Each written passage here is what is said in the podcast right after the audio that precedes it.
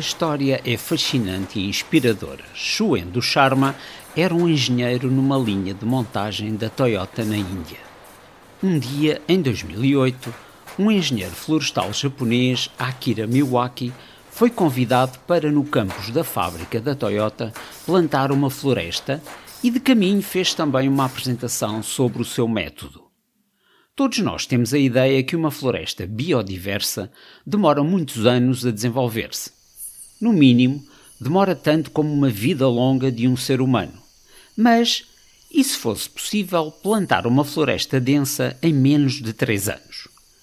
O método do engenheiro japonês mostra que é possível cultivar uma floresta nativa e autossustentável em qualquer lugar do mundo, mesmo em desertos ou terrenos esgotados. Fascinado com esta ideia, o engenheiro indiano da Toyota plantou 300 árvores de 42 espécies diferentes numa área do seu quintal com apenas 93 metros quadrados. Foi um sucesso tão grande que acabou a criar a sua própria empresa chamada A Forest. E agora coordena uma equipa que cria florestas um pouco por todo o mundo. O método é simples e feito por etapas. Primeiro começa com a análise do solo. Quais são os nutrientes em falta e quais as espécies locais que podem ser plantadas em função do clima. Em seguida, identificamos a biomassa localmente abundante disponível nessa região para fornecer ao solo o alimento necessário. Normalmente, é um subproduto agrícola ou industrial que será misturado na terra para a enriquecer estabelecemos uma regra que este adubo natural não deve vir de uma distância superior a 50 km do sítio onde vamos criar a nossa floresta.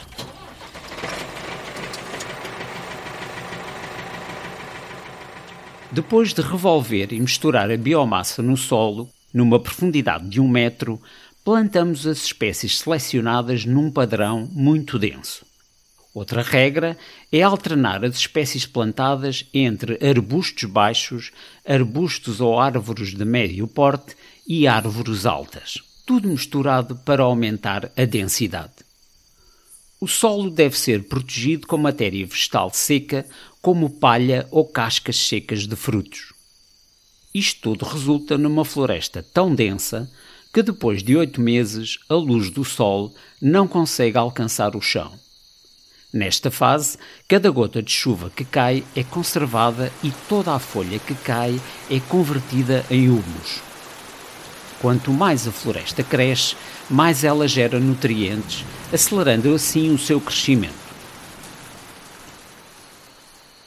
Dependendo do local, esta nova floresta precisa ser regada e acompanhada nos primeiros dois ou três anos, momento em que, a partir daí, se torna autossustentável. Mas depois disso, é melhor perturbar a floresta o mínimo possível para permitir que o seu ecossistema se estabeleça, incluindo os animais.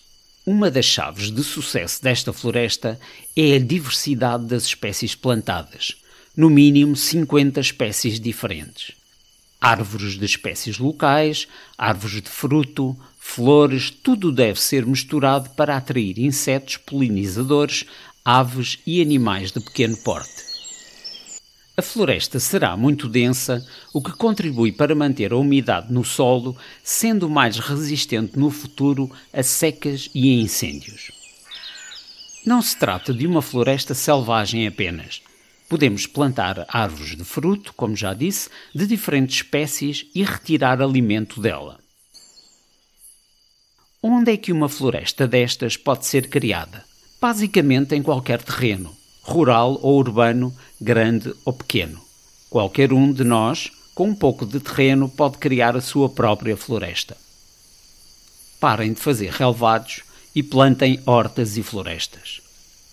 Para saber mais, consulte os links que deixamos em anexo a este episódio. Até breve.